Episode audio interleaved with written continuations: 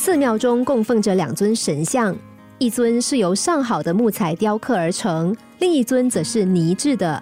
木神像常常嘲笑泥神像说：“我不但材质稀有，浑身还散发着奇香，价值非凡。哪像你，不过是泥巴捏成的，不值什么钱，凭什么跟我一起立在神坛上呢？”面对木神像的冷嘲热讽，泥神像却始终不发一语。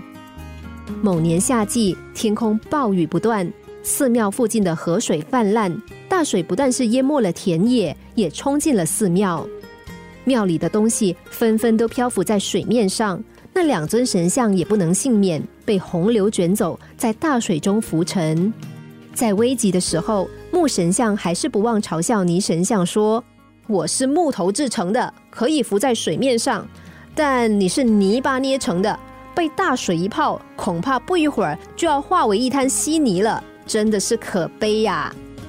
但是泥神像却说：“我本来就是这河底的泥巴捏制而成的，就算被水融化，也不过是恢复了我本来的面貌，理所当然。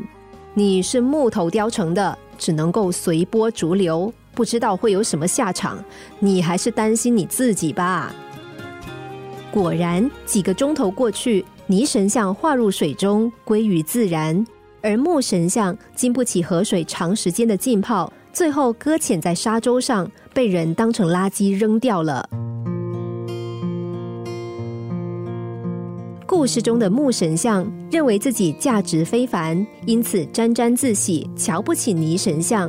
直到大水来袭，他才发现自己的尊贵却成为最大的累赘，而泥神像融入水中，只是恢复了最初的自然样貌，返璞归真罢了。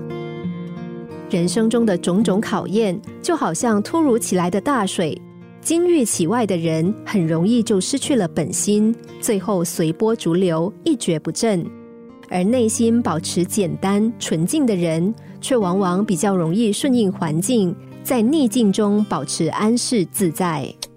心灵小故事，星期一至五晚上九点四十分首播，十一点四十分重播。重温 Podcast，上网 U F M 一零零三 t S G。